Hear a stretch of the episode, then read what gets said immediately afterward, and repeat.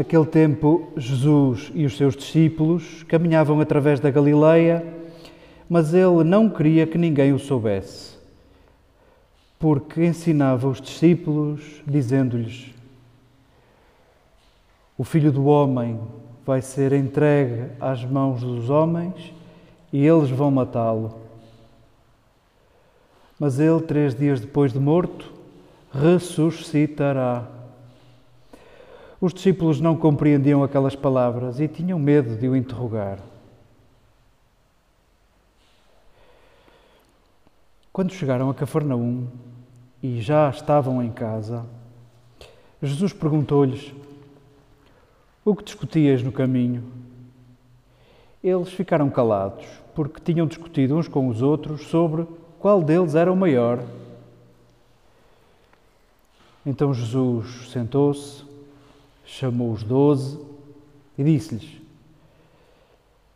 Quem quiser ser o primeiro será o último de todos e o servo de todos. E tomando uma criança, colocou-a no meio deles, abraçou-a e disse-lhes: Quem receber uma destas crianças em meu nome, é a mim que recebe. E quem me receber, não me recebe a mim, mas àquele que me enviou.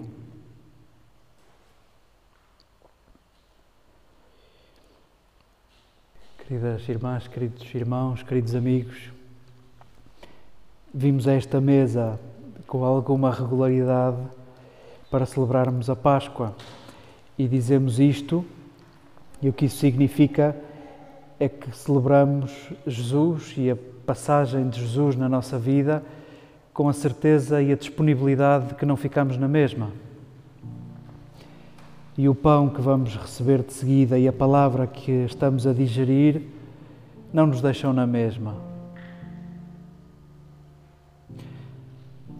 Já sabemos, se calhar, este parágrafo de Marcos, já o sabemos de cor. Estamos no capítulo 9 e neste capítulo conclui-se o passeio de Jesus pela Galileia. Acabou. Andou muito pela Galileia.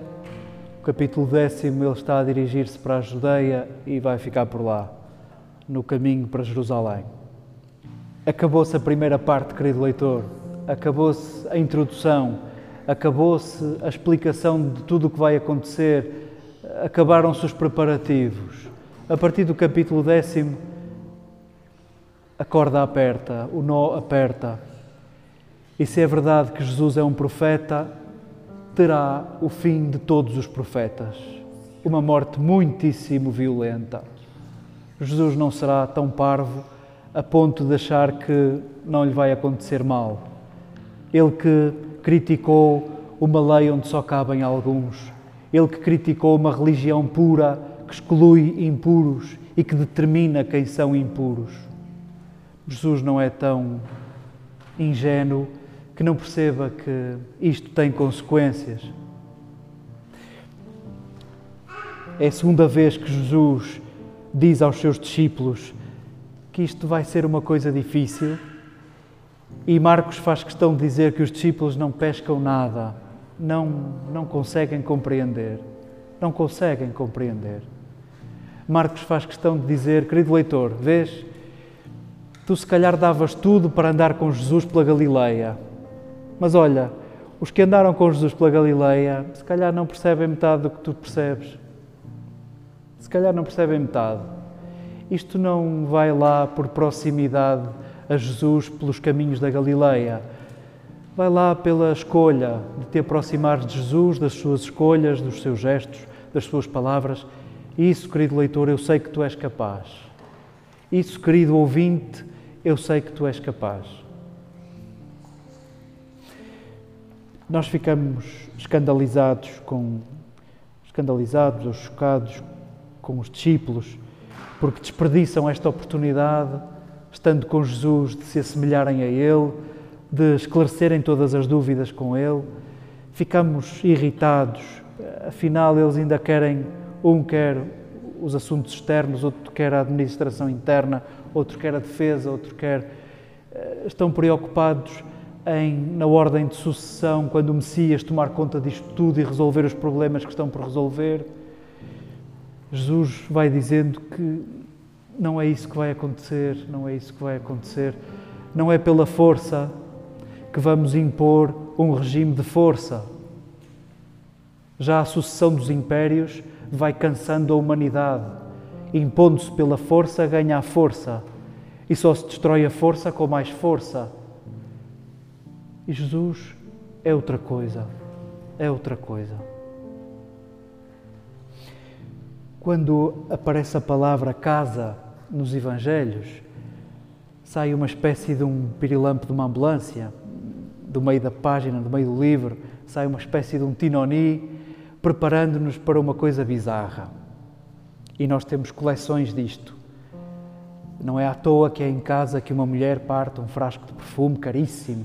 O frasco era caríssimo e o perfume era caríssimo. Não é à toa que é em casa que se desperdiça um frasco de perfume aos pés de Jesus, que se lavam os pés de Jesus com lágrimas, que exagero, e se enxugam com cabelos, que exagero.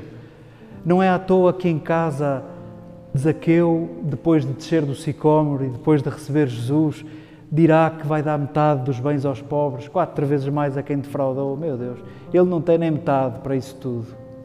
Não é à toa que há em casa que Jesus responde a Pedro que, é para perdoar 70 vezes 7. Não é à toa que é em casa que, que, que acontece um exagero. Olhem para a vossa casa.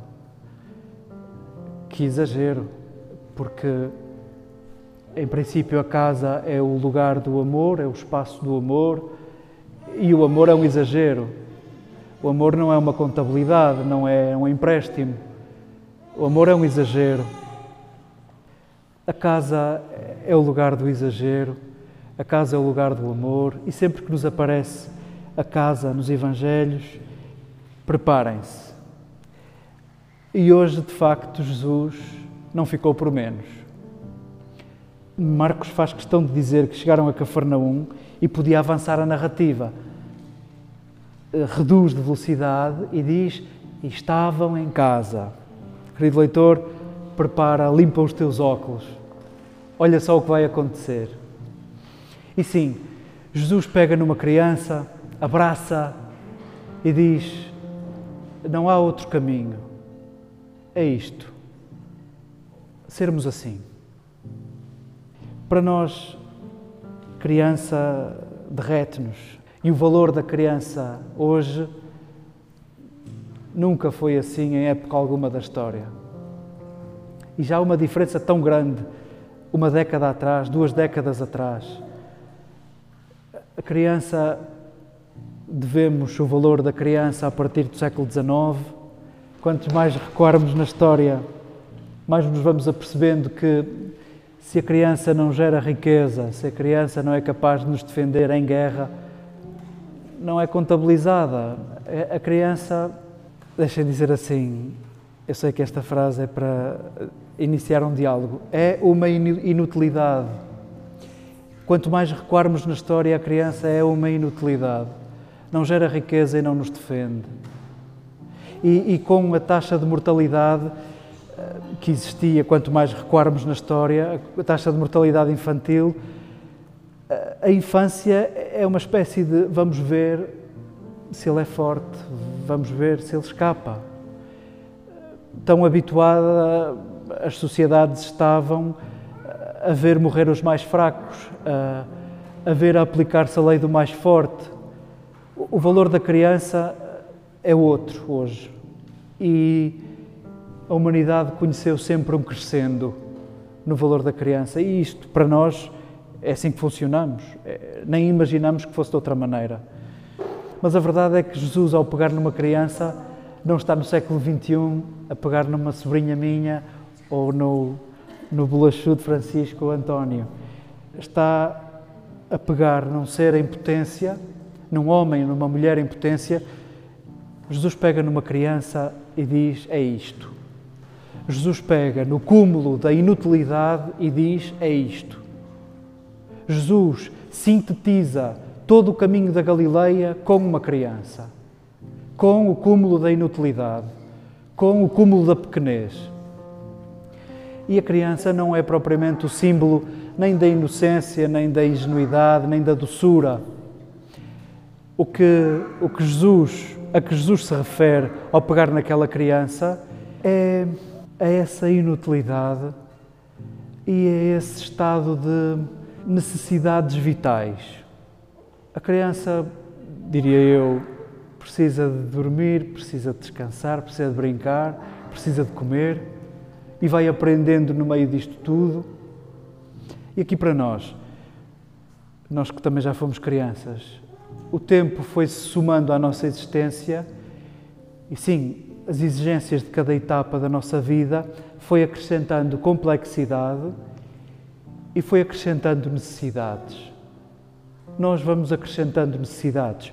Umas são inevitáveis, outras são consequências e outras inventámo-las.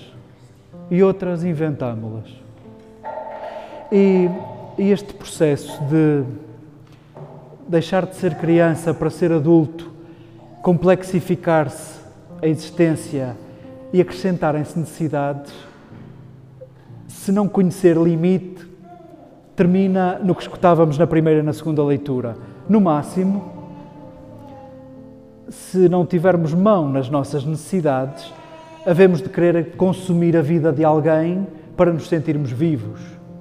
Precisaremos de devorar alguém para nos sentirmos vivos. Precisaremos de eliminar alguém para nos sentirmos vivos. E perante este máximo, perante isto que se apresenta como absurdo, o caminho será sempre inverso. Revê as tuas necessidades, revê os teus consumos, revê o que consomes. E sim, Jesus, ao pegar naquela criança, o que nos está a dizer é: sim, vocês fizeram o caminho de criança para adulto e complexificaram-se. Claro. Eu peço-vos é que possais rever o vosso caminho, possais rever as vossas necessidades e, quem sabe, fazer este caminho de adulto complexo a criança dependente, a criança reduzida a necessidades vitais. Porque, de outra maneira, se a tua vida forem as tuas necessidades, nunca caberá ninguém. Só revendo as tuas necessidades poderás dar espaço a que outro se apresente com necessidades na tua vida, a que outro se apresente como outro. E o outro é sempre esse, como dizia Levinas, que irrompe e nos salva da mesmidade, da minha mesmidade. Jesus é outros. Jesus é crianças, Jesus é samaritanos, Jesus é outros. E nós não queremos que outros nos passem sem celebrarmos a Páscoa. O mesmo é dizer, não queremos que as nossas necessidades nos seguem a ponto que outros nos passem e fiquemos na mesma.